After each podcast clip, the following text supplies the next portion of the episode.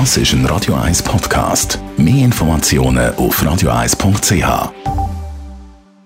Doppelpunkt. Präsentiert von der Aussee Garage in Auwedischwil mit dem neuen Land Rover Defender. Aussee Garage, Ihre Jaguar und Land Rover Partner am Zürichsee.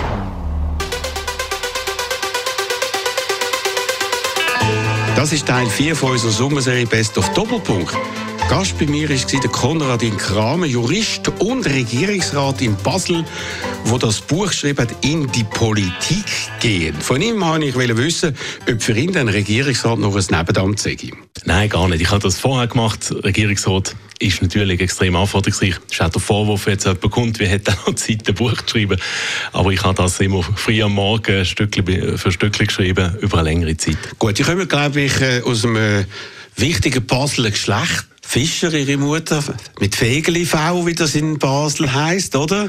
Haben dann in dieser Kanzlei auch geschafft, haben also eigentlich den Silberlöffel immer schon im Maul. Nein, nicht so. Äh, mein Vater ist gestorben, als ich äh, ein Bursche war. Meine Mutter war alleinerziehend. Sie hatte eine Rente, die es möglich gemacht hat, dass sie nicht voll arbeiten musste. Also insofern schon privilegiert. Aber wir sind zu zweit aufgewachsen in einer Zeit, wo es äh, in dieser Gesellschaft, wo wir herkommen, für alleinerziehende Frauen auch nicht nur einfach war. Also Aber Fischer ist in Basel, also mit V, mit Fegeli V, da gehört man zum Teig. Das ist so die Aristokratie von Basel. Also das muss man den Zürcher so erklären. Das ist so. Ist aber leider in Klammern nicht zwingend mit Geld verbunden. Ja, aber gleich, ich meine, Sie haben ja noch die zweite Seite, Vater Kramer, und der gehört äh, in Zürich zur Gesellschaft zum Wecken. Das ist eigentlich noch vornehmer als jede Zoft in Zürich. Das haben Sie auch noch im Hintergrund, oder? Ja, der, der Schnecken, Gesellschaft der Schnecken, das ist äh, so eine Erbe von meinem Vater. Aber das ist mein eigentlich jetzt einziger Bezug zu Zürich. Ich bin froh, dass ich den habe. Da haben Sie ein Schild bekommen, oder? Wie ist das genau bei diesen Schnecken? Das ist so etwas ganz Geheimes, fast schon äh, von einer Geheimorganisation. Es ist echt speziell, weil die Mitgliedschaft vererbt wird, etwas, was komplett unschweizerisch ist. Ich habe immer gemeint, ich bekomme mal ein physisches Schild, das war aber nie so gewesen. Es ist irgendwie alles virtuell. Im Wesentlichen trifft man sich ein, zwei Jahre zum Essen und hat schön zusammen. Ah, es ist ein gesellig Zusammensein, was ich noch ganz spannend finde. Aber wissen Sie das in Basel, dass Sie eigentlich zur Zürcher Aristokratie auch noch gehören, nicht nur zu Basel? Naja, ich habe lange probiert, das ein bisschen diskret zu halten. Weil, als ich mal auf dem Passbüro gesehen und mein Bürgerrecht Zürich angegeben hat, hat mich die Frau im Basel Passbüro tatsächlich gefragt, ja, haben Sie nicht noch ein anderes? Sind Sie nicht noch Basler? Aha, okay. also, Sie sind also in Basel seit fünf Jahren, mit 42 sind Sie Regierungsrat. Das heisst, Sie müssen sich dann noch etwas überleben, was, überlegen, was Sie weitermachen in Ihrem mhm. Leben. Aber Sie haben, dann kommen wir schon ein bisschen zu Ihrem Buch, haben Sie, äh, da Sie eben schon Gedanken gemacht haben, Sie geschrieben, die beste Voraussetzung für die Politik hat, Wer reich ist, reich an Geld, nicht an Idealen. Tönt zynisch, ist wahrscheinlich realistisch. Also trifft auf Sie zu. Nein, trifft nicht auf mich zu. Es ist einfach eine gezielte Provokation, um zu zeigen, wirklich unabhängig in der Politik kannst du nur sein, wenn du auch finanziell unabhängig bist. Weil nur dann kannst du zurücktreten, wenn dir etwas nicht passt, wenn du etwas musst gegen deine moralischen Vorstellungen machen. Das können ganz wenige Leute, weil ganz wenige Leute reich sind. Nein, ganz wenige Leute zurücktreten. Und auch ganz wenige Leute zurücktreten. Darum meine Empfehlung an junge Leute, bildet euch wenigstens ein finanzielles Polster, dass ihr könnt einige Zeit auch ohne Politik überleben. Politik sollte in der Schweiz nie, sollte man nie finanziell darauf angewiesen Aber es ist ja, äh, ein finanzielles Polster kann man sich ja nicht äh, schaffen, wenn man noch junge Politik geht. Das kommt ja erst später. Das heißt, es ist besser, wenn man es erbt, oder? Natürlich, wenn man das kann. Ich habe das nicht können, andere können das. Wir haben ja auch in der Schweiz Beispiele von sehr reichen Leuten, die die Politik geprägt haben. Also, ah ja, wer kommt einem da in den Sinn? Ja, ich habe jetzt ist mir gerade im Fall etwas mit, eben mit B, glaube ich. Jawohl. Und mit Locher. ja, ja, so, ja. Nein, aber ich glaube, das Wichtige ist, äh, ich plädiere wirklich sehr dafür, dass die jungen Leute, die in die Politik gehen, dass sie eine Berufsausbildung machen. Weil, wenn man nur auf Politik setzt, und das klappt ja bei eins, dass sie ganz früh in Nationalrat gewählt werden und dann dort auch eine gute Entscheidung bekommen, aber das ist nicht nachhaltig. Und dann ist man so angewiesen auf das politische Land, dass man sich nicht mehr frei bewegen kann. Gut, also Sie haben das ganz zielstrebig gemacht. Sie haben das äh, mit dem äh, bekannten Wort Ochsentour beschrieben. Ganz zielstrebig haben Sie sich überlegt, wie komme ich möglichst schnell weit rauf. Und können Sie das ein bisschen beschreiben, ein bisschen ausführen, was das heisst, die Ochsentour Tour, die man muss machen muss, wenn man wirklich so weit kommt mit 42, wie sie es geschafft haben? Okay, also im Nachhinein sieht immer alles extrem zielstrebig aus. Es hat jetzt einfach geklappt bei mir, hat auch nicht klappen Aber ich glaube, damit es klappt in der Schweiz, sollte man von, von unten anfangen. Ich glaube nicht, dass man, dass man zu hoch rein sollte als junger Mensch, sondern es lohnt sich in der Gemeinde, im, kan im Kantonsparlament wirklich die Kernarbeit zu machen, Politik von der Piken auf zu ich glaube, dann wird man einfach die bessere Politikerin und bessere. Und da kommt man rein, Sie sagen, wenn man dreimal an einer Parteiveranstaltung ist, gehört man dazu und so weiter und so fort. Total alles überlegt, alles äh, logisch überlegt. Aber was mich da noch überrascht hat, Sie haben auch noch geschrieben, der folgende Satz, die richtige Partei wählt. Du hast nur einen Schuss und der muss sitzen. Man kann sich scheiden lassen, man kann irgendwie die Automarke wechseln, vielleicht sogar ja, in Basel nicht der Fußballclub, aber Partei kann man nicht wechseln. Und wie sind Sie vorgegangen? Sie beschreiben das, wie man das vorgehen Im Detail beschreiben Sie das? Ja, ich beschreibe auch, dass ich selber unsystematisch vorgegangen bin. Ich bin ja zu den Jungliberalen gekommen, weil es mir dort passt hat, auch durchaus soziologisch von den Leuten, die ich dort kennt habe. Aber ich merke, ich kenne auch junge Leute, die irgendwie in eine Partei reingerutscht sind und dann nach ein paar Jahren merken, ja, irgendwie sagt mir das nicht zu, von den Leuten her, von den Inhalt. Und dann scheiden sie wieder aus und gehen der Politik verloren. Das ist schade. Und leider ist der Parteientscheid, der ist ziemlich irreversibel, weil wenn man die Partei wechselt, gibt es ganz wenig Beispiele, die dann in einer zweiten Partei nochmal erfolgreich sind. Chantal Galladay, hast du zugelassen? Gut, weiter. Sie ja. ist in einer Fußnote als Ausnahme genannt, aber es gibt wenig Ausnahmen in der Schweiz. Darum ist es so wichtig, dass man gut ausliest. Man hat eigentlich am Schluss noch drei, die in Frage kommen. In der Mitte, oder? Ausser man geht eben ganz links oder ganz rechts, wo die richtige Größe hat. Also faktisch ist es so alles vorgespurt, wo man hingehen wo man Karriere macht, Ihrer Meinung nach? Für die Art von Politik, die ich gut finde, ist das so, dass man, ich bin nicht ganz links und nicht ganz rechts, das kommt für mich nicht in Frage, sind Parteien in der Mitte, aber selbst dort haben wir ja in der Schweiz nicht nur eine. Wir haben ja dort je nach Kanton drei, vier Parteien, die sich tummeln und ich glaube, dann lohnt es sich schon anzuschauen, was ist eine Partei, die auch jungen Leuten Chancen gibt? Was ist eine Partei, die nicht irgendeiner zu oben steht und alles bestimmt? Ich glaube einfach, als junger Mensch soll man dort gehen, wo man auch Chancen sieht und wo man nicht Chancen vielleicht in 20 Jahren hypothetisch sieht, sondern wo man froh ist, dass Junge kommen, wo man auf die Jungen eingeht, wo man denen auch Ämter und äh, attraktive Listenplätze anbietet. Das ist leider nicht in jeder Partei der Fall. Ein weiterer Satz von Ihnen, sei ein Machtmensch. Also bei Ihnen muss man sagen, Sie sind ein totaler Machtmensch, wenn Sie es so weit brachten in so kurzer Zeit. ich beschreibe, der Satz kommt ganz am Schluss von dieser Parteiwahltaktik, wo ich sage, jetzt schau mal, was sind die Inhalte, die dir passen, wo sind die Leute, die du dir kannst vorstellen ganz viele Öben zusammen zu verbringen und dann kommt der Satz, aber dann, bevor du in eine Partei eintrittst, sei eben nochmal ein bisschen Machtmensch und mhm. schau, wo hast du wirklich Chancen. Ist es einfach nur Wohlfühlen, ist es Komfortzone oder ist es ein Ort, wo du auch kannst deine Inhalte einbringen kannst, wo du gefördert wirst, wo du dich kannst auch durchsetzen Das ist doch der Gedanke, dass man dann also auch nochmal... Machtmensch heisst also ab Macht kommen, oder? Das ist ja mal in erster Linie. Ja, ich bringe bewusst den Begriff Macht, der ja natürlich ein heikler ist, das ist mir auch klar. Aber wenn man möchte in Politik gehen, dann möchte man gestalten, dann möchte man seine Inhalte einbringen und das kann man nur, wenn man ein Amt hat. Und ein Amt bedeutet äh, in der Schweiz sehr beschränkte, aber doch eine gewisse Macht, dass man gestalten kann. Als Politiker willst du gehört werden in Debatten am Radio, auf dem Marktplatz. Von dir geschriebene Texte liest fast niemand. Hallo? Das ist jetzt überraschend. Ich meine, man sagt doch immer, die geschriebene Presse ist der Bannwald der Demokratie und Sie sagen, das ist ja völlig unwichtig. Wichtig ist Radio und Fernsehen. Ja, für den Politiker ist das Mündliche das Entscheidende. Was ein Politiker selber schreibt, das ist meistens, ja, wird von niemandem wahrgenommen. Wichtig ist, dass man kann mündlich kommunizieren kann, wenn man in die Politik geht, oder das lernt, wenn man in der Politik ist. Und ja, das ist ja auch nicht stärker. Aber wieso? Man, meint doch, die Zeitungen sagen die, die die Meinungen machen, die berichten, über Debatten berichten, über die Hintergründe. Und sie haben das Gefühl, das hat das im Gegensatz oder im Vergleich zu Radio und Fernsehen viel, viel weniger Wirkung. Ja, das glaube ich schon. Also gerade Fernsehen, namentlich das lokale Fernsehen, ist natürlich für Politikerinnen, vor allem wenn sie eben noch nicht so bekannt sind, ist entscheidend, dass man das Gesicht sieht, dass man den Namen sieht, das Stimme hat. Klar, also ich mag mich erinnern, wo wir ganz früher bei Tele Zürich angefangen haben, haben wir so einen jungen Politiker gehabt, Mario Fehr. der ist dann sehr oft gekommen, weil er auch ein eloquent war und wir wissen, was dann nachher daraus geworden ist. Also gut, dann sagen Sie aber auch noch als äh, andere äh, Vorschläge für junge Leute, sei zunächst zurückhaltend mit dem Offenlegen deiner Ambitionen.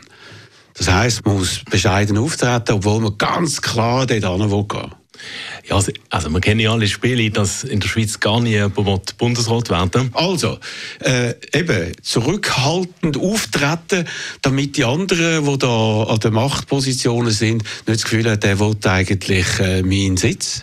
Also mir ist Zurückhaltung auch ein bisschen Temperamentsfrage. Ich glaube, es geht da weniger um Verstellung, aber man sollte nicht mit Manöver Ehrgeiz in Politik einsteigen, weil der Weg soll einem Freude machen und einen befriedigen. Die Politik geht viel zu lang bis man einmal in einem Amt ist, wie jetzt zum Beispiel Regierungsrat, also das ist bei mir auch äh, fast 20 Jahre gegangen. Und wenn einem die, die Phase vorher nicht Freude macht und erfüllt, dann ist man falsch in der Politik. Eben, aber Sie beschreiben das noch im Detail, schreiben da, bitte strategisch vorgehen, um alle wichtigen Leute kennenzulernen. Amtsträger, Hoffnungsträger und Bedenkenträger. Man muss also genau überlegen, wo man muss andocken, wen man muss kennenlernen, wen man muss flattieren, wen man muss zuhören, auch wenn er blöde Sprüche macht, muss man lachen und nein, so weiter und so fort. Sondern mir geht es darum, wenn man sich für eine Partei entscheidet, sollte man vorher wissen, auf was für Menschen man sich einlädt. Weil eine Partei, das, das besteht nur aus Menschen. Und eben, es hat Hoffnungsträger, es hat Bedenkenträger, man sollte die kennen, wissen, kommt man mit denen zu Schlag, kann man mit denen äh, reden, kommt man eventuell auch an denen vorbei. Ich glaube, das Eben, sind Gedanken, die vorbei. So machen. Als, das ist das Wichtigste. Oder? Das ist das Wichtigste. Es gibt ja immer Konkurrenten von der gleichen Altersklasse. Bei den Bedenkenträgern ist das schon das Wichtigste, dass ja. man an denen vorbeikommt, natürlich. Genau. Also, weiterer Ratschlag von Ihnen, einfach mal Klappe halten. Oh ja, das ist das Wichtigste. Ah ja, das ist das Wichtigste? Ja. Warum? Erklären Sie. Weil Politikerinnen und Politiker zu viel schwätzen. Und die wollen eben selber schwätzen und nicht, dass der andere schwätzt. Es ist genau so. Und das Wichtigste zu einem guten Politiker sein, ist, dass man zuhören kann. Dass man das Problem von verschiedenen Seiten hört. Dass man den Menschen, die man vielleicht nicht jeden Tag zu tun hat, dass man mit denen in einen Dialog tritt. Und Dialog heisst, in erster Linie mal zuhören. Bei mir ist äh, Konradin Kram das Buch geschrieben, in die Politik gehen und er beschreibt da, dass es wichtig ist, gute Kontakt haben zu Journalisten und beschreibt Folgendes. Wichtiger im Fernsehen als die Aussage ist, dass man das Gesicht zeigt. Also, was man sagt, ist unwichtig als Politiker. Man muss irgendwie nur vom Gesicht her Sympathie wecken, sagen Sie.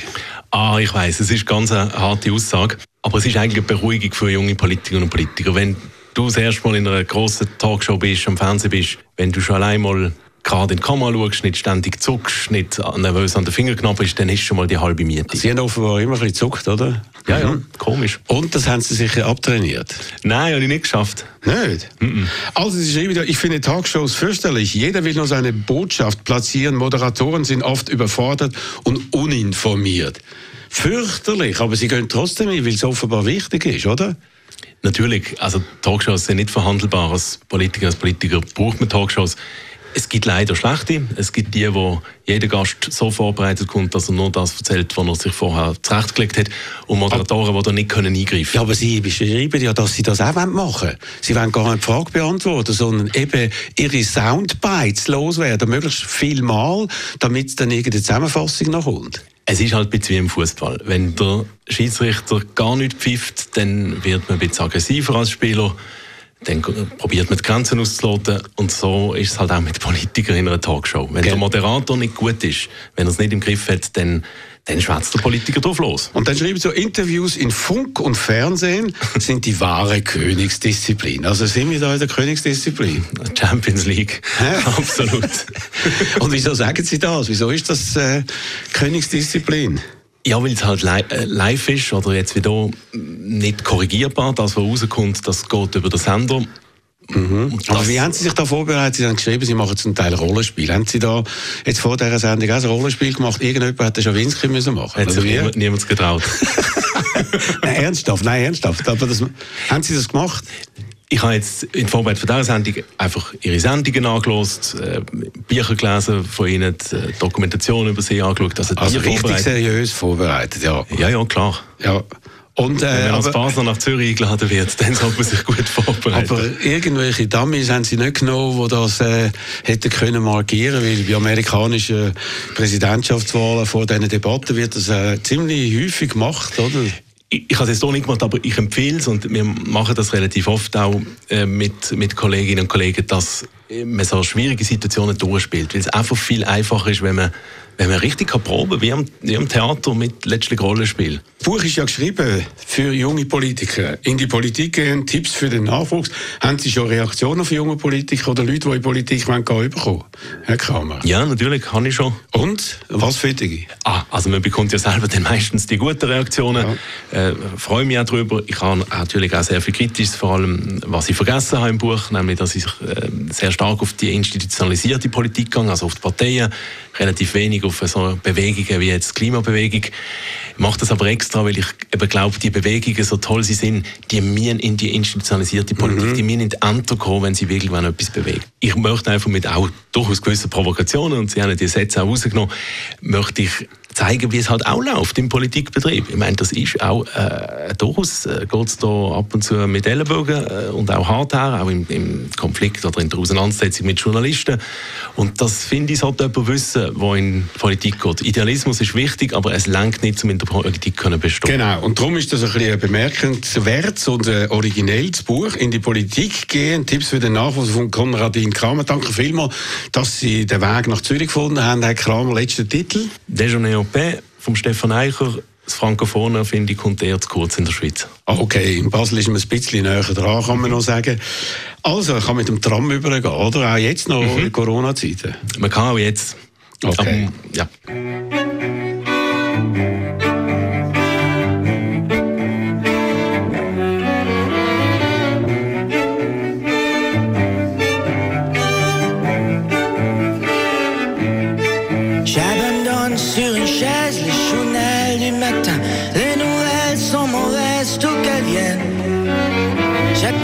Qu'elle se réveille et qu'elle se lève enfin.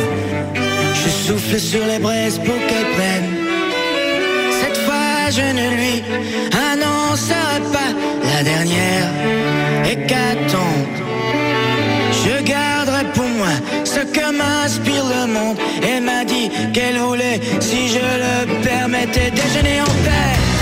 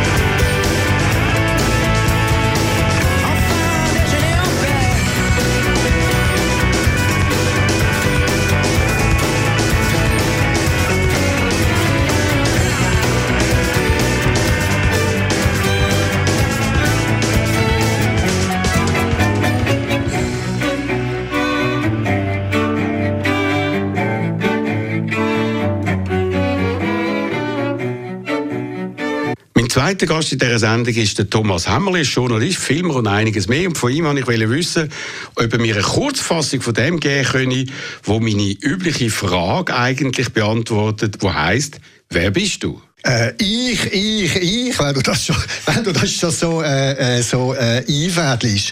Ich bin ein Animal Politik, lang Journalist für Radio, äh, Print und Fernsehen und heute betreibe ich einen Buchladen mit diversen Kommunikationsgeschichten. Ich mache Doc-Film, ich mache Bücher, ich mache politische Kampagnen, ich mache äh, Kommunikationsberatung mit einer grösser flexiblen äh, Unternehmung. Ich mache Kunst und äh, dies und das und jenes und, und das andere auch noch. Ich habe äh, in diversen Städten gelebt in meinem Leben, also in vielen Großstädten in Lateinamerika, äh, in Asien und bin 2000 befreit worden eigentlich durchs Internet, weil ab da hat man können Kunden in Zürich von irgendwo in der Welt bedienen und die Jobli machen. Mhm. Und heute habe ich jetzt, jetzt aber mit 50 noch zwei Kinder reingeschneit. Reingeschneit. Und jetzt bin ich ein äh, saturierter Bourgeois mit Rebellenvergangenheit, der in Zürich wohnt. Gut, du hast dich mal als eitler Narzisst bezeichnet.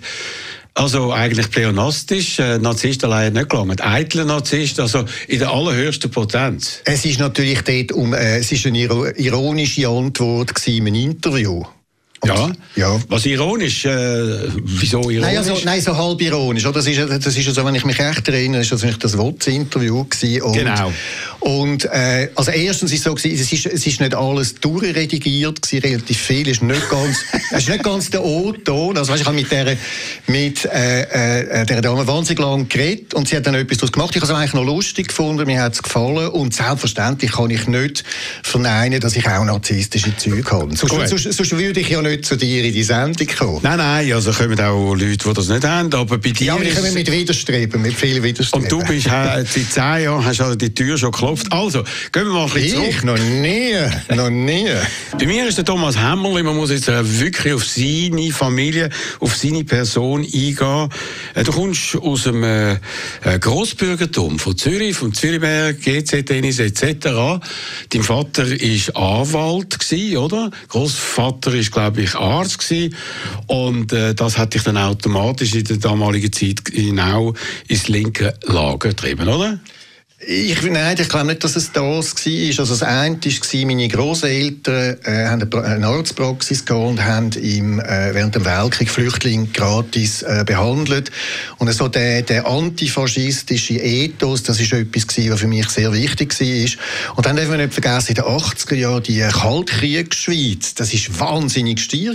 Oder? Ich meine, dass du Einfach nur mit dem Faktum, dass du äh, Popmusik gespielt hast, hast können ein grosser Rebell sein und die Landesregierung das aufgeregt hat, das, das zeigt einem so ein bisschen, wie stier die Schweiz so damals war und heute ist die Schweiz komplett eine andere als die von damals. Ein zweiter Punkt, der mich dort hergebracht hat, ist äh, Popmusik. Also irgendwie, Popmusik ist damals links konnotiert gewesen. und dann sind damals halt auch einfach die interessanten Jungs, was mich mehr interessiert hat, die interessanten Mädels, die sind alle auf der Linken gewesen, also ist man dort gelandet und wo das 80 explodiert ist, das ist also wenn du aufgeregt bist, bist du einfach dort gelandet, dort ist die Post abgegangen und das hat dann, dann mitgenommen. Also ich habe auf Wikipedia deine Biografie gelesen, deine Karriere bei 10 von 10, bei der Sonntagszeitung etc.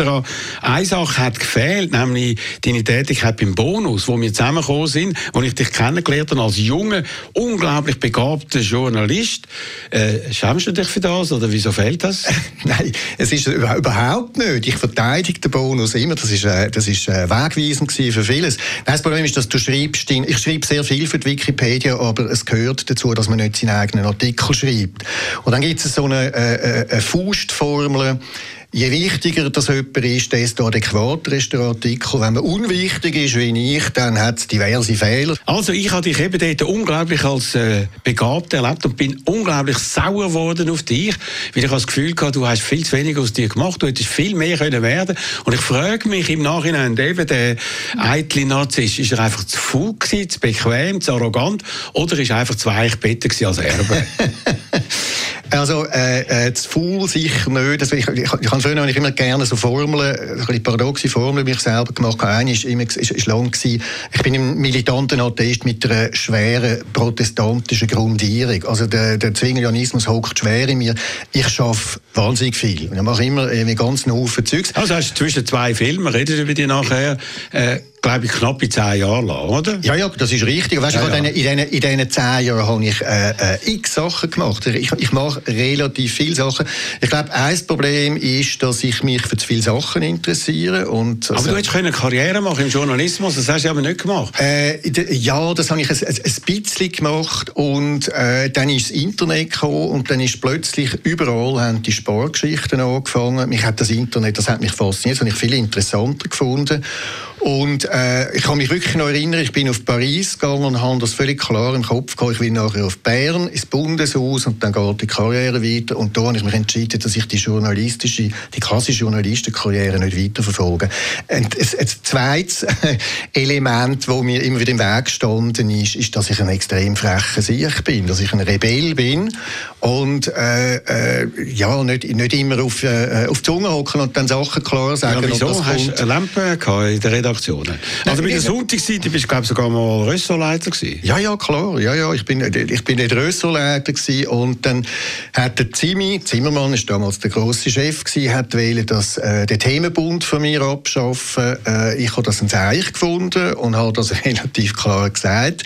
Ich habe ihm dann den noch äh, designt und habe gesagt, schau, damals noch ist der, der die Newslage am Sonntag so gewesen, dass er noch zu wenig hatte. Ich habe gesagt, ich müsst schauen, dass das mal durchspielt auf ein halbes Jahr zurück. Dann hat man das beerdigt. Dann hat man aber den Filippo, hat man die Leitung von der Kultursendung, genau, von der Leutenecke hat man äh, die Leitung von der Kultursendung. eigentlich noch einen Filippo. gell? Voilà, Sorry. äh, äh, Nein, ich. Tessin es Und dann habe ich gesagt, dann habe ich gesagt, ich will ins Ausland. Ich Ja. will Chori werden in Paris und dann bin ich auf das Paris gegangen.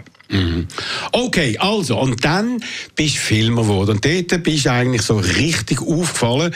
Dein erster grosser Film, hast du so kleinere vorher gehabt, Sieben Mulden und eine Leiche, zusammen gemacht mit deinem Bruder Erik, der ja bekannt worden ist als Fernsehkoch. Er ist eigentlich der berühmte Hämmerli, oder? Das ist vielleicht bei dir auch noch ein bisschen speziell angekommen, oder? Er ist so Fernsehkoch Nein, nein, das ist, das ist lustig.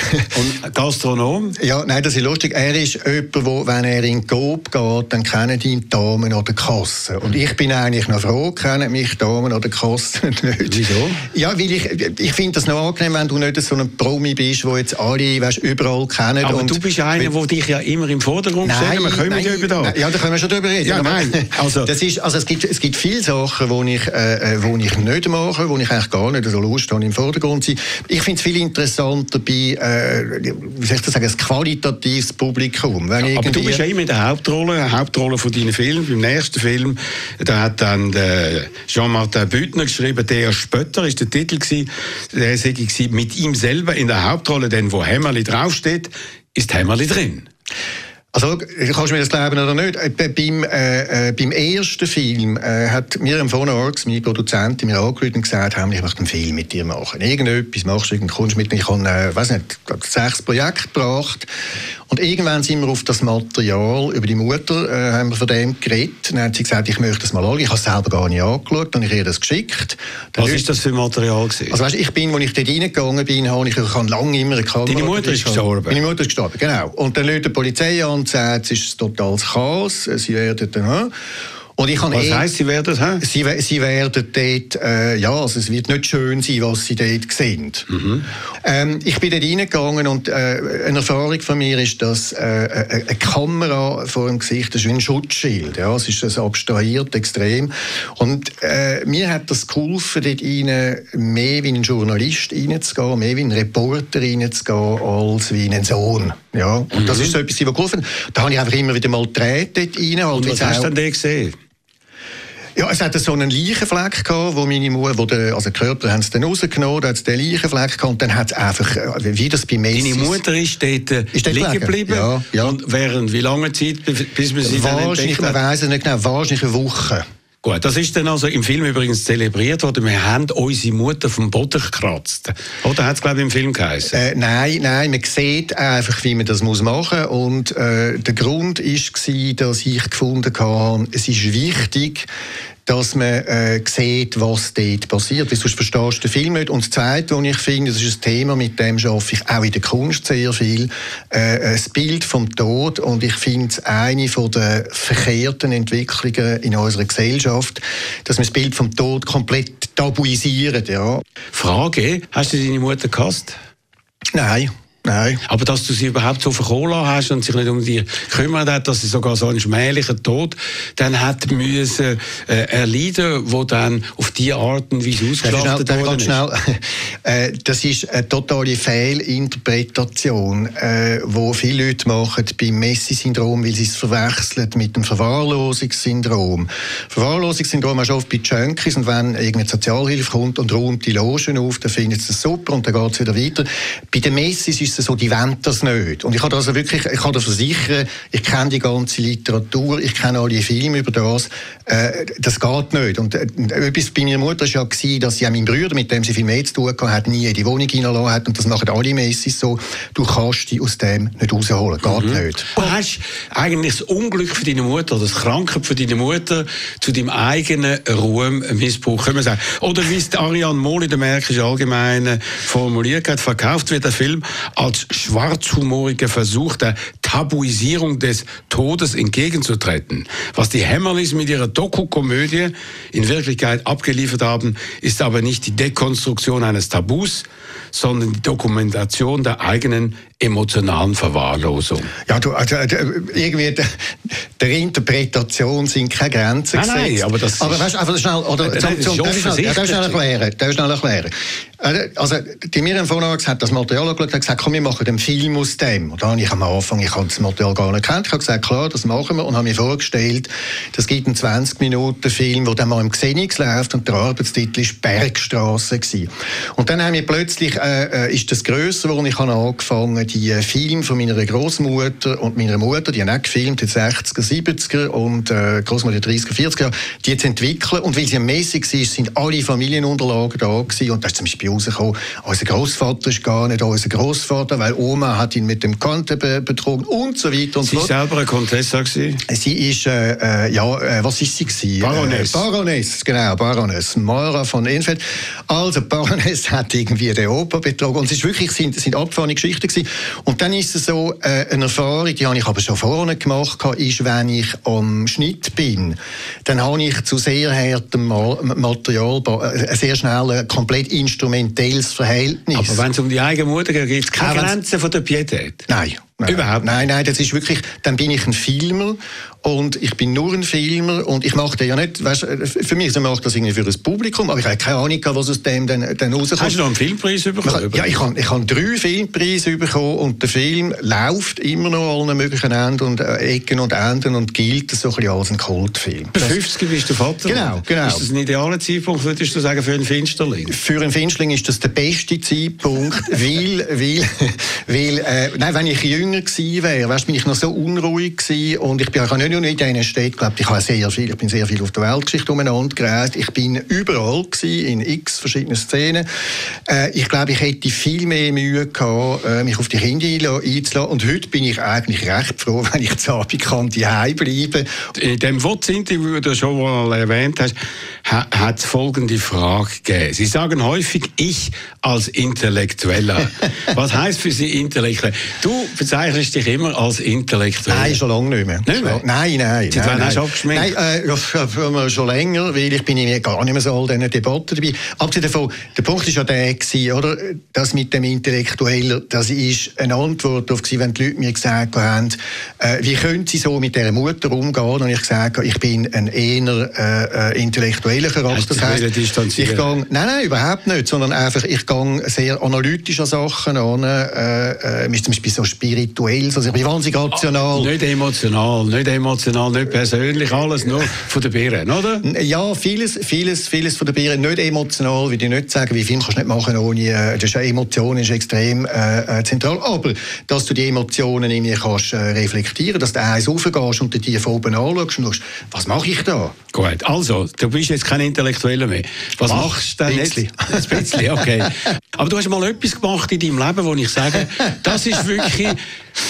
Chapeau, grossartig gewesen. Du weißt, auf was ich anspiele. Genau, genau, genau. Ein, ein, ein, ein ganz kleine Geste für den Hämmerli, ein grosser Schritt für den Roger Schawinski. Ich habe dir, ich habe dir äh, äh, äh, Gabi äh, Sondheim vorgestellt, deine heutige Frau. Und das freut mich immer, dass ich meine, das ist ja keine grosse Leistung, aber, Ja, aber dass ich wegen dem immer, ein, immer ein Steinbrett habe. Genau, das ist der erste Titel.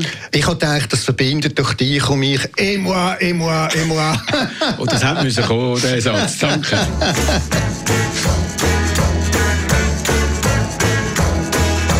700 millions de Chinois. Et moi, et moi, et moi. Avec ma vie, mon petit schéma. Mon mal de tête, mon boîte au foie.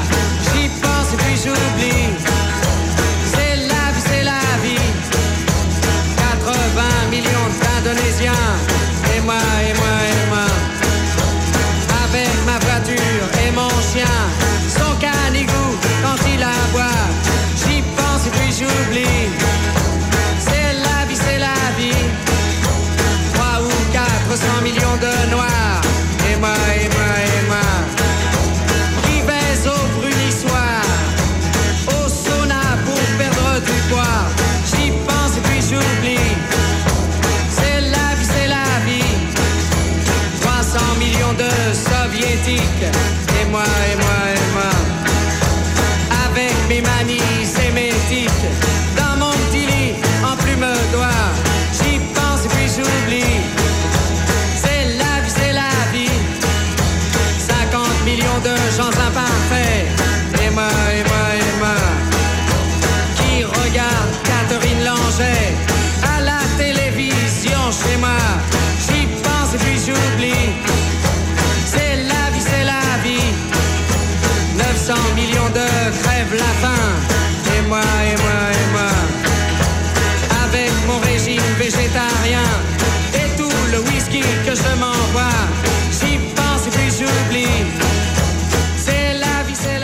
Mein dritter Gast in dieser Sendung ist Claudia Lesser, selber Fernsehmacherin und Direktorin von Blue, an einem ganz grossen Fernsehprojekt mit verschiedenen Sendern. Von ihr wollte ich wissen, wie es damals mal bei ihr angefangen hat, wo sie Miss Ostschweiz geworden ist. Du, damals, als ich gemodelt habe, hat man irgendwie äh, gefragt oder über die Agentur, du, eigentlich müsstest du an dieser Miss Ostschweiz mal mitmachen. Du, ich keine Ahnung, was das war, habe dann gefunden, ja, ich mache jetzt da mal mit.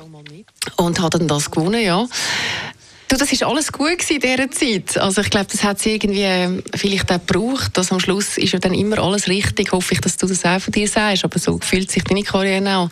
Es braucht ja dann immer das eine, damit das andere nachher noch möglich wird. Und so ist das irgendwie mit den zwei Misswahlen auch gewesen. Ich bin eh durch die... Die zweite haben wir noch nicht besprochen. Ja, die zweite du ist ja dann- geworden bei Miss Schweiz. Also knapp neben der Medaillenrang, wobei eigentlich nur die Du, zum Glück, du. Position wichtig ist. Du hast eigentlich viel weitergebracht, weil so Missen, die haben ja immer Ambitionen, eben Moderatorin werden, Schauspielerin etc. Und du hast es geschafft und die anderen, die meisten anderen nicht, Claudia. Ja, und ich glaube, es ist darum eben gerade so gut gewesen, habe ich auch nicht gewonnen. Oder ich habe ja dann relativ schnell gemerkt, dass mir ja das Moderieren nicht langt. Ich, ich will, machen, ich will bewegen, ich will unternehmerisch tätig sein. Ich will eigentlich in einen Managementposten rein, wie jetzt irgendwie nur äh, als Moderatorin vor der Kamera zu stehen und nicht können mitgestalten. Und es macht einfach nur mit mir. Und darum bin ich so froh gewesen, habe ich den Rucksack dann nicht gehabt. Ich konnte dann wirklich eigentlich können als Fernsehmacherin anfangen, eine Karriere machen und man hat in erster Linie dann mal geschaut, was, was leiste ich und aufgrund von meinem Leistungsausweis habe ich dann meine nächsten Schritte können machen und das ist mir im Weg gestanden. Und ich glaube, dass das schon damals, ich meine, es war Ende 90er Jahre, gewesen, schon noch ein grosses Thema war, was auch Melanie und, Ja, und so. du hast es clever gemacht. Du hast bei einem kleinen, kleinen Sender eine ganz kleine Sendung gemacht. Kinder- und Jugendprogramm bei Star TV. Mhm. Du Also bist gut wirklich vorbereitet, Roger, du. Hei, hei, hei. Das weiss niemand mehr. So, weiss niemand mehr gut. Und das ist erstaunlich. Gibt es übrigens bis heute noch Star TV. Der Paul Grau hat das durchgezogen. In einer völlig veränderten Fernsehlandschaft. Hätte man ihm eigentlich nicht zutraut. Aber er hat es immerhin noch geschafft. Muss man ihm also noch irgendwie ein Kompliment machen, oder? Hey, absolut. Also ich meine, es sind mittlerweile über 20 Jahre, wie du sagst, ist er am Markt und, und hat ja immer müssen auch gewinnbringend arbeiten, sonst wäre es gar nicht gegangen. Mhm. Und äh, hat sich ja auch immer wieder können neu erfinden und ich muss schon sagen, äh, der Paul ist einer von meinen, ich habe immer Glück gehabt, dass ich gute Mentoren gehabt habe. Ähm, er hat mir vieles ermöglicht. Ich bin damals gekommen, habe keine Ahnung gehabt, habe können Fernsehen machen, habe nachher können äh, Programmleitung übernehmen, habe können Programm einkaufen, habe das erste Mal gelernt, was es heisst, Lizenzen dealen, Sponsoring-Gespräche führen, einen Einkauf machen, Redaktion leiten, selber, äh, ich weiss, habe ich meine ersten Magazinsendungen gemacht. Ich habe nie nicht irgendwo gelernt, wie man das macht. Ich habe das irgendwie alles ähm, selber Learning by doing. Ja. Bei mir ist Claudia Lesser, sie ist Chefin vom grössten Schweizer Sportsender. Der Name ist, glaube ich, gar noch nicht gefallen. Blue TV. Und auch der erfolgreichste. Und da müssen wir vielleicht doch noch ein bisschen zurückgehen zu deinem Vater. Dein Vater ist, wenn ich das richtig äh, gelesen habe, Bankdirektor gewesen und Aerobic-Trainer. Und das hat dich massiv äh, auch beeinflusst, oder? Ja, also ich glaube, das eine ist sicher, dass wenn du einen Papi hast, der Bankdirektor ist, äh, sehr zahlenaffin bist. Ich glaube, ich habe früh gelernt, mit Geld umzugehen. Das hilft mir heute in meiner Funktion, als Budgetverwalter tust und immer musst schauen, wie die Mittel einsetzt. Ja, wie ist denn gegangen beim Taschengeld? Hast du hast du müssen abrechnen Ich habe immer müssen abrechnen. Also er hat mir seit Ah, wirklich? Ja, ja, ja, ja. Eben und am 18. habe ich dann halt einfach gesagt, weißt du was, Papi, ich mache das jetzt selber, ich schaue selber, dass ich Geld verdiene, dann müssen wir nicht darüber Okay. reden. Aber er hat mir gelernt, äh, das Geld auch gut anlegen und ich glaube, das hat mir heute, ähm, also hilft mir einfach sehr, wenn ich sehe, wie viele Leute heute einfach immer auch ein Thema haben mit, ähm, mit dem Geld und, und, und wie komme ich durch den Monat durch und, und wie kann ich einmal noch etwas investieren. Also das hat er mir sehr mitgegeben und er war Aerobic-Lehrer gewesen, also ich glaube, das ganze Thema Ja, Bewegung. geht das zusammen? Bankdirektor und Ja, du hast aber so am? Mittag, nach seinem grossen Stress, ist er Stunden gegeben. Nein. Im Aktiv-Fitness, genau, zum Beispiel. Und, und früher noch im Airgate und so. Und hat, ähm, ich glaube, einen guten Ausgleich gehabt. Und, also, eine gute Okay. Work-Life-Balance. Das ist ja etwas, wo, wo ich glaube, für alle wichtig ist, wenn du äh, sehr viel Druck immer wieder hast, dass du kannst irgendwo dich auspowern. Und das hat Gut. er gefunden. Hat mir das also weitergegeben, muss ich sagen. Das war mal die erste Verbindung zum Sport, aber da hast du noch eine zweite ganz enge Verbindung zum Sport gehabt, oder? Überkommen. Überkommen, meine Liebe zum Ja. Fußball meinst du jetzt, oder? Zum Beispiel, ja. Wie Schöne? Bogen wieder da wieder. Hä? Schöne Überleitung hast du gemacht. Man merkt, du machst es schon. Alles, Dramaturgie. Dramaturgisch schöne Rampen bauen. Tiger spielen im Hintergrund und so ist gut. Also, Ah, ja, der Matthias, ich habe äh, mich äh, Matthias Walter. Matthias Walter ist ja, Sportchef genau. von GC. Ja, lange Jahre. Und ich- du bist wirklich gut vorbereitet, muss ich jetzt also nochmal sagen. Hat mich doch auch noch ja. niemand gefragt. Aber ja, ja das ist so gewesen. Ich habe ihn, ich habe ihn äh, im letzten Grund ähm, auf der Tribüne kennengelernt über einen äh, Fußballagent damals, glaube ich sogar. Und äh, bin auch über ihn nachher in den Fußball gekommen. Also ich, ähm, habe ab dort, äh, erstens, also gut, ich habe Sport schon immer lässig gefunden, aber der Fußball hat mich dann wirklich sehr angefangen zu interessieren. Und bin dann nachher auch ähm, ja, ist etwa zwei Jahre, drei Jahre später als ich zum Sportfernsehen und habe dort Fußball auch beruflich weiterverfolgen. Ähm, aber ich, schon ein grosser Teil auch von dieser Leidenschaft ist auch mit dem Matthias gewachsen, das muss ich schon auch sagen. Und, und auch das Verständnis dafür und, und die Hintergründe ein zu kennen und wissen. Eben, du bist also auch Fußball interessiert, sogar Fußballfan. Du tust nicht nur einfach den Nein. ausstrahlen auf X-Kanal, Nein. sondern es interessiert dich Es ursächlich. interessiert mich wirklich auch. Also ich glaube, also, natürlich bin ich heute äh, mittlerweile nicht mehr so nah am Fußball dran, wie ich es irgendwie, weißt, noch vor vier, fünf Jahren war. Heute bin ich wirklich ein Manager-Gummi oft.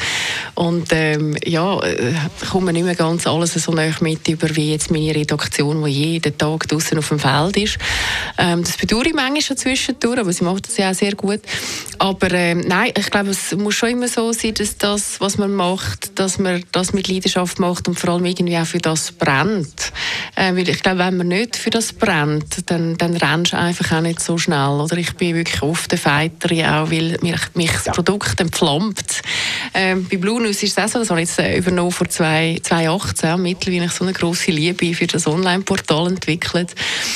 Ähm, dann hast du auch die Power, um etwas vorwärts zu treiben, oder? Ich meine, du wirst nicht Radio 1 machen, wenn du nicht irgendwie auch entflammt wärst für das Radio. Und, äh, Es, Oder? also das Beste am Radio ist eben das Radio und das Beste am Fernsehen ist das Fernsehen. Und das Ja. ist ja das, was mich Ja. bei dir so äh, spannend dunkt, dass du Fernsehdirektorin bist und Moderatorin. Du machst es noch parallel, offenbar, weil du das einfach brauchst, weil du die Stimmung brauchst, schon ins Rotlicht hineinzuschauen und die Euphorie willst erleben und nicht nur eben äh, hinten äh, die Fäden ziehen. Ja. Ja, das ist im Fall noch gut, dass du das sagst. Also meine, äh, du bist ja auch das beste Beispiel dafür. Ich glaube einfach, dass es immer braucht, es braucht irgendwie den Boden, dass du noch verstehst, erstens, was deine Leute machen, dass du das Business verstehst, dass du noch weißt, ähm, was das eben schlussendlich heisst. Und äh, ja, also ich, ich finde schon, dass das Brick, was du jetzt auch gesagt hast, zwischendurch wirklich selber noch das Handwerk zu machen und zu betätigen und, und auch die Freude zu spüren, wenn es funktioniert. Ähm, das ist auch schon auch äh, ein Treiber bei mir und, und glaube ich, ganz wichtig, dass am Schluss ähm, der Hans-Oli Los, als Beispiel zu machen, ist schon unser Präsident von der, von, von der Swisscom, ist jetzt abgetreten. Oder der ist auch immer im Coop noch selber reingelaufen und, und, und am Schluss, glaube ich, eben sind es genau die Menschen, die, die immer noch gute Basis haben und noch wissen, wie alles selber funktioniert, ähm, Genau. damit du und das nicht einfach hast. irgendwelche Phantome sind Ja, oder genau. Avatars, Genau. wo das irgendwie in einer anderen Sphäre irgendwie erleben und auch von den Leuten als äh, andersphärisch erlebt werden. Bei mir ist Claudia Lesser, sie ist eine, die die Leiter aufgeklettert ist und das immer mit Bedacht gemacht. Du bist auch noch Moderatorin geworden von Sendungen wie Fashion etc. Hast selber erwähnt, Programmeinkäuferin, hast also das Fernsehbusiness von dieser Seite her äh, gelehrt, hast eine eigene Firma gemacht, hast TV-Konzepte entwickelt für Satei Schweiz und Österreich und auch Pro 7 Schweiz. Und dann bist du eben Programmleiterin geworden vom Schweizer Sportfernsehen. Das mag sich außer dir und vielleicht noch mir niemand mehr erinnern. es ist, glaube ich, ein Himmelsfahrtskommando gewesen. Man hat gemerkt, Sport, äh, vor allem auch Pay-TV-mäßig, könnte etwas werden dann in der Zukunft. Aber die Basis hat dort nicht gestimmt. Das hast du, glaube ich, relativ schnell gemerkt, oder? Ja, du, das ist ein schönes Projekt, wie man Rand- und Breitensport hat fördern und auch Menschen, wie ein Giorgio Bär dahinter sind, die gesagt haben, du, wir investieren auch Geld in, in die Sportarten, die eben im Pay-TV ähm, nicht funktionieren und die funktionieren wirklich auch nicht. Ähm, und das habe ich eigentlich einen sehr schönen Ansatz gefunden. Dass das wirtschaftlich nicht aufgeht, ist mir relativ schnell dann auch klar gewesen. Ähm, aber an sich ist es schön gewesen, in einem Projekt zu arbeiten, wo Mentoren auch sind, wo, wo einfach auch sagen, wir wollen dem Sport etwas zurückgeben. Und das ist dort sehr auch äh, der Ansatz gewesen. Und ähm, ich muss offen sagen, ich habe viel gelernt. Also wir haben ja am Schluss, ich bin dann äh, 2012 habe ich dann gewechselt. Und wir haben am Schluss, ähm, äh, am Schluss hat das Fernsehen dann auch müssen zumachen, glaube ich, dann ein, zwei Jahre später.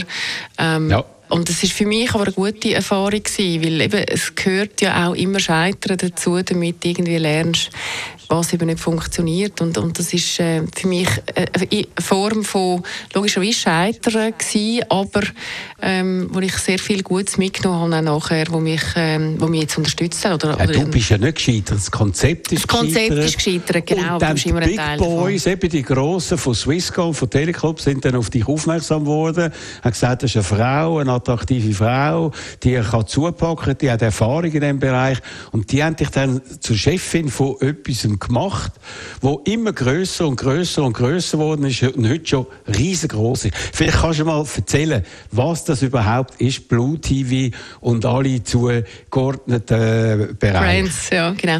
Ähm, also ich bin äh, Chefin von Blue Sport. Das ist der ganze Sportbereich und der Blue TV. Blue TV ist neu eigentlich die Swisscom TV, ist die Swisscom TV Welt. In der Vergangenheit haben wir äh, diverse Bra Brands und eine Sinetrade gehabt mit äh, Teleclub, mit Kittag, den Kinos, mit äh, Bluewin, einem Online-Portal dazugehört hat äh, und eben mit Swisscom TV. Und das hat man jetzt in ein grosses Ökosystem zusammengefasst unter der Brand Blue. Heisst, Swisscom TV ist jetzt Blue TV, ähm, Kita-Kinos sind neu Blue Cinemas, äh, Blue Win ist neu Blue News und äh, Teleclub und Teleclub Sport, wo ich, ähm, be- beide Brands sind bei mir jetzt in der, von mir betreut, ist Blue Sport geworden und ähm, das hat, macht sehr, sehr viel Sinn, weil man einfach so ein 360-Grad-Ökosystem dem Kunden könnte bieten und eine ganze Erlebniskette über alle Plattformen. Ökosystem. Ein Ökosystem, du. Kannst am Morgen mit uns. Eigentlich fehlt uns nur das Radio, Roger. Ah, ist gut, okay. Können wir darüber reden. Aber gleich, das ist schon unglaublich. Das haben viele Leute nicht mitbekommen, dass da etwas Grosses gewachsen ist. Und natürlich, weil da der grosse Powerblock Swisscom dahinter war mit sehr viel Geld, hat man etwas können aufbauen, vor allem im Sport, und hat die wichtigsten Sportrechte eigentlich gekauft im Fußball, mhm. Champions League und Schweizer äh, Super League. Mhm. Und dort sind die einfach dominierend. Und die SG, die sind jetzt, äh, was soll ich sagen, die kleinen Buben, die schauen irgendwie in den Mond, glaube ich, gibt keine Champions League mehr nächste ja, Saison. Das ist in der SG so. überhaupt keine mehr. Ja, das ist so. Also äh, ab nächsten Sommer ist es wirklich nochmal eine neue Sportwelt, weil wir uns äh, nochmal mehr, und das ist halt im BTV ganz wichtig, mehr Exklusivität haben können ähm, ja, holen über, über die neuen Rechte. Das heisst, in der Champions League haben wir einen neuen Deal mit CH Media gemacht. In der Gruppenphase gibt es am Mittwoch noch ein Spiel auf CH Media und das Finale. Und ab der K.O.-Phase ist in der Champions League alles bei uns. Wie viel parallel tun die so an einem Europa League Tag übertragen. Wie viele Sprecherkabinen sind da besetzt? Ich glaube, wir machen es ja nicht nur Deutsch, sondern auch noch Französisch. Wir machen Deutsch, Französisch und Italienisch. Also wir bedienen mit Blue Sport also alle drei Landessprachen. Und wir ja. haben für die neue Champions League Saison haben wir 24 äh, Kommentatoren bei bauen. Wahnsinn. Und äh, also das ist wirklich mittlerweile eine logistische Übung. Wir haben 4000 Live-Events pro Jahr. Du kannst dir vorstellen, was das administrativ organisatorisch heißen tut, nur schon all die Kommentatoren zu verbuchen. Und nur bei den grossen Spielen sind sie draußen, muss man auch sagen. In der Super League sind alle draußen und in der Champions League auf den grossen Spielen und in der Europa Europa League dann oder in der Conference League, wenn die Schweizer draußen sind. Und alle anderen sind in der, im Kommentatorenkabäuschen. Das ist also, wenn du bei uns so einen Donnerstagabend oder einen Samstagabend kommst, wenn wir die Serie A haben, das ist wie ein Bienenhäuschen. Da kommen die Kommentatoren und dann äh, schwärmen sie und am Schluss wieder raus. Und das ist aber auch schön. In den letzten paar Jahren natürlich auch über so Ligen auch, oder so Events können junge Talents nachziehen. Ich glaube, wir sind wirklich mittlerweile ganz grosse Talentschmiede geworden für Kommentatoren und Moderatoren. Wie viele Leute haben denn dort überhaupt? Äh, was für ein Team hast denn du generell Festangestellte und Freie, die da mitarbeiten? Wie viele sind das? Also jetzt allein bei mir sind es 100 und, und etwa noch 50 äh, Festa äh, Freelancer oder, oder mit einem Dienstleistungsvertrag und in der Produktion wow. sind dann auch noch mal etwa wahrscheinlich so viel. Ähm, ja, wir sind mittlerweile schon auch ein, ein grosser Laden geworden. Also zu diesen 100 gehören natürlich Blue News auch noch dazu. Wir, wir arbeiten mittlerweile halt sehr als, als Newsroom, ähm, wo alle Skills so vereint werden, damit wir alle Geschichten auf allen Plattformen können stoßen können. Das ist mittlerweile auch unsere Stärke geworden. Darum kannst du es gar nicht mehr so wirklich auseinandernehmen. Aber ähm, ja, ich glaube, wir haben äh, im Sport wirklich einen grossen Schritt nach vorne gemacht. Machen wir Musik, Claudia, was hören wir als nächstes? Ich liebe es, wie du mich veränderst vom André. ist ganz ein junger Künstler. Wir haben den entdeckt bei unserer Sendung «Sing It uh, Your Way». Und ähm, finde, das ist einer von denen, wo ich glaube, der hat richtig viel Potenzial. Das hören wir jetzt. Das ist der vierte Teil von unserer Sommerserie Best of Doppelpunkt, Teil 5 am nächsten Sonntag. Am Mikrofon verabschiedet sich der Roger Schawinski. Ich liebe es, wie du mich veränderst. Ich liebe es, wie du Wie du mich veränderst. Ich liebe alles, wo du bist. Hast meine Scherben zusammengenommen, in deine Hände, du hast sie anders hergelegt, bis in Hand. Führst mich auf neue Wege, wenn du bei mir bist, komm ich mit mir selber besser zu Schlag.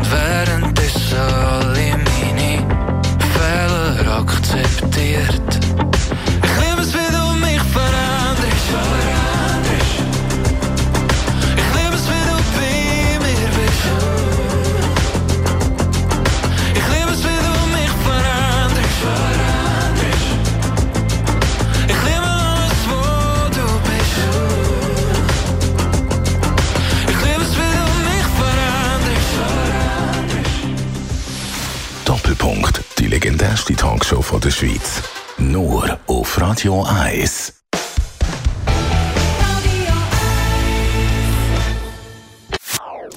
Das ist ein Radio 1 Podcast. Mehr Informationen auf radio1.ch.